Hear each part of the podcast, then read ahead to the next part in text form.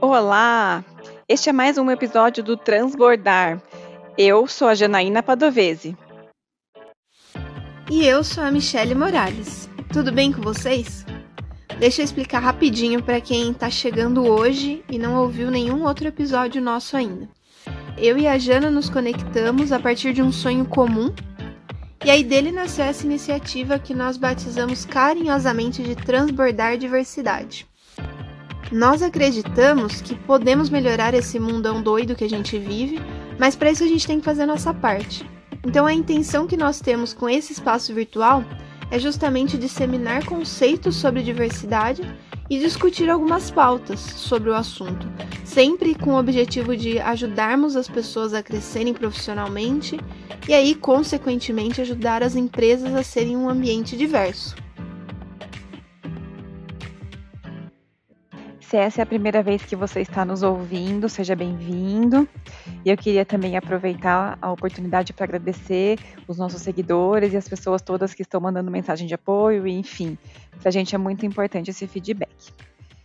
É, então, no episódio de hoje, a gente vai falar sobre três conceitos que têm a ver aí com equidade de gênero, para que vocês se informem, enfim, e conheçam é, o que, que significa esses termos, tá?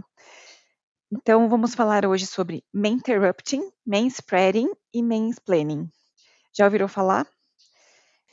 Bom, nós já falamos nos episódios anteriores, né, que a gente vive num sistema patriarcal, e esses três conceitos, eles vieram só para mostrar para a gente, né, para explicar para a gente, talvez até didaticamente, né, é, como é que os homens se posicionam, né, a diferença do posicionamento dos homens e das mulheres na nossa sociedade.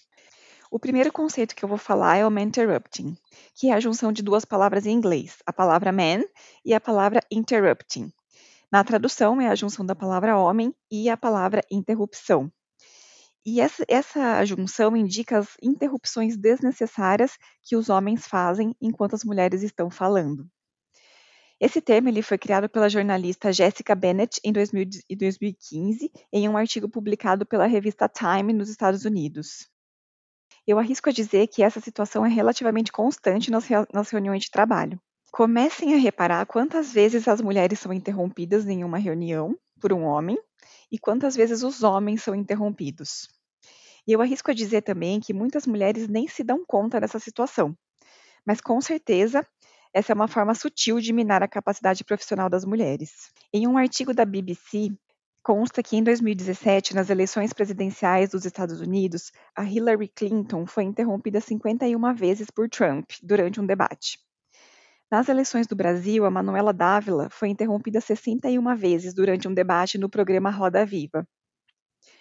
Nós já falamos nos episódios anteriores também sobre o viés inconsciente, e talvez os homens nem saibam que fazem isso, né? E nem por que, que eles fazem isso. E é para é isso que nós estamos aqui no Transbordar, para trazer conhecimento para vocês. Então, para os homens que estão nos escutando, procurem analisar se vocês têm o hábito de interromper as mulheres desnecessariamente. Essa reflexão vale para todas as esferas da vida, no trabalho, em casa, enfim. E se este for o seu caso, tente entender o porquê você faz isso. Somos todos frutos de uma sociedade machista, cometemos erros sem perceber, e está tudo bem com isso desde que a gente esteja disposto a mudar. E para as nossas ouvintes, comecem a fazer essa análise. Tentem perceber se o interrupting é frequente no seu ambiente de trabalho ou na sua casa. E se sim, vale uma conversa. Acho que como adultos, nós podemos dialogar, nós podemos falar dos nossos sentimentos e por fim é uma situação como essa. Vamos para o segundo conceito. Então, e o que seria o mansplaining? Também é uma junção de duas palavras em inglês, man e explaining. Na tradução, homem mais explicação, mais explicar. Esse termo ele está relacionado às, situações em que os homens querem explicar para as mulheres os assuntos em que elas dominam, e muitas vezes fazem isso de forma simplista. O termo se popularizou com uma escritora americana chamada Rebecca Solnit, no livro Os Homens Explicam Tudo para Mim. É como dizemos aqui no Brasil, é como ensinar o Pai Nosso ao vigário. O mansplaining expressa o excesso de confiança que os homens têm na sociedade e expressa também como podem minimizar a inteligência da mulher. Imaginou você explicando para o pedreiro como se sobe uma parede? Ou explicando para o padeiro como que se faz pão? Ou falando para o médico que você já fez seu diagnóstico pelo Google? Certamente vocês mulheres também já passaram por isso nas reuniões de trabalho. O resultado do mansplaining é que nós mulheres acabamos muitas vezes duvidando da nossa própria capacidade. A gente já conversou sobre isso no episódio com a Georgia, na entrevista com a Georgia. Ela, ela comentou né, que as mulheres elas têm muita dificuldade, por exemplo, de mandar um currículo, que elas acham que elas precisam cumprir 100% dos requisitos da, daquela vaga para poder mandar um, um, um, currículo, enquanto os homens acham que se eles cumprirem mais ou menos 60%, eles já podem mandar o currículo. Né? Ela, ela comenta no, no, episódio né, que nós fomos criadas para sermos perfeitas, né? e a gente não aceita nada menos que isso. Mansplaining ele é só mais uma situação que prejudica as mulheres nesse processo de autoconfiança. E a reflexão para os homens aqui é a mesma do interrupting. Comece a perceber se você costuma ter vontade de explicar tudo para sua companheira de trabalho, ou para sua esposa, ou para qualquer mulher do seu convívio. Se sim, tente entender o porquê e conscientemente, dia a dia, comece a se policiar para não fazer mais. E mais do que isso, você também pode dar um toque para um colega de trabalho que esteja fazendo a mesma coisa, que costuma praticar o mansplaining. E para as mulheres, Caso vivam essas situações, primeiro de tudo, tentem não absorver a mensagem de que vocês não sabem nada ou sabem menos do que os homens. Sabendo desses conceitos, nós podemos fazer uma leitura do cenário e as chances de sairmos dessas situações com sucesso são maiores. E o último conceito do episódio de hoje é o manspreading. É a junção de man mais spreading. Na tradução, é a junção de homem mais espalhar. Esse termo nasceu para mostrar como os homens se sentam nos transportes públicos. Normalmente, eles sentam de pernas abertas, sem se importarem com quem está do lado. Quem já passou por essa situação sabe o quanto isso é constrangedor.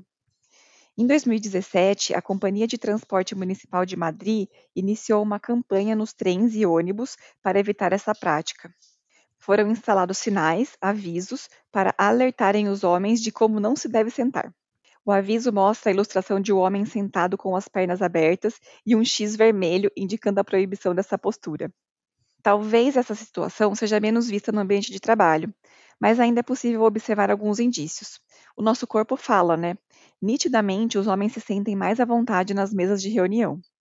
Em conversa com mulheres, muitas relatam se comportarem como homens no ambiente de trabalho, elas acabam moldando o seu jeito de ser para que sejam vistas, para que sejam notadas e respeitadas. Por exemplo, começam a falar mais alto, mudam sua postura de sentar, mudam a forma como gesticulam. Se tiverem oportunidade, assistam um curta da Pixar chamado Pure. O filme conta a história de um novelo de lã que está iniciando seu trabalho em um ambiente totalmente masculino. A Pearl é rejeitada em muitos momentos por seus colegas de trabalho, simplesmente por ser diferente deles. E para que ela seja aceita naquele ambiente, ela muda o seu jeito de vestir, ela muda o seu jeito de falar e, foi, e ela vai se modificando para que ela se pareça cada vez mais com eles. E conforme o filme vai acontecendo, ela vai sendo aceita pelos seus colegas de trabalho. E tempos depois, um outro novelo de lã é contratado e o ciclo recomeça. A Pearl, então, se dá conta que seria ela responsável por fazer o novo, o novo novelo de lã ser aceito. Ela volta a ser quem era, e com o passar do tempo, outros novelos de lã são contratados, passando então a, ter, a ser um ambiente de trabalho diverso, com bons resultados. E para finalizar o episódio, é importante lembrar que o interrupting, o manspreading e o mansplaining são todos formas de violência contra as mulheres. São formas sutis de violência, mas que minam diariamente a nossa existência. A boa notícia é que podemos mudar, e espero que o episódio de hoje tenha despertado em você algumas reflexões importantes.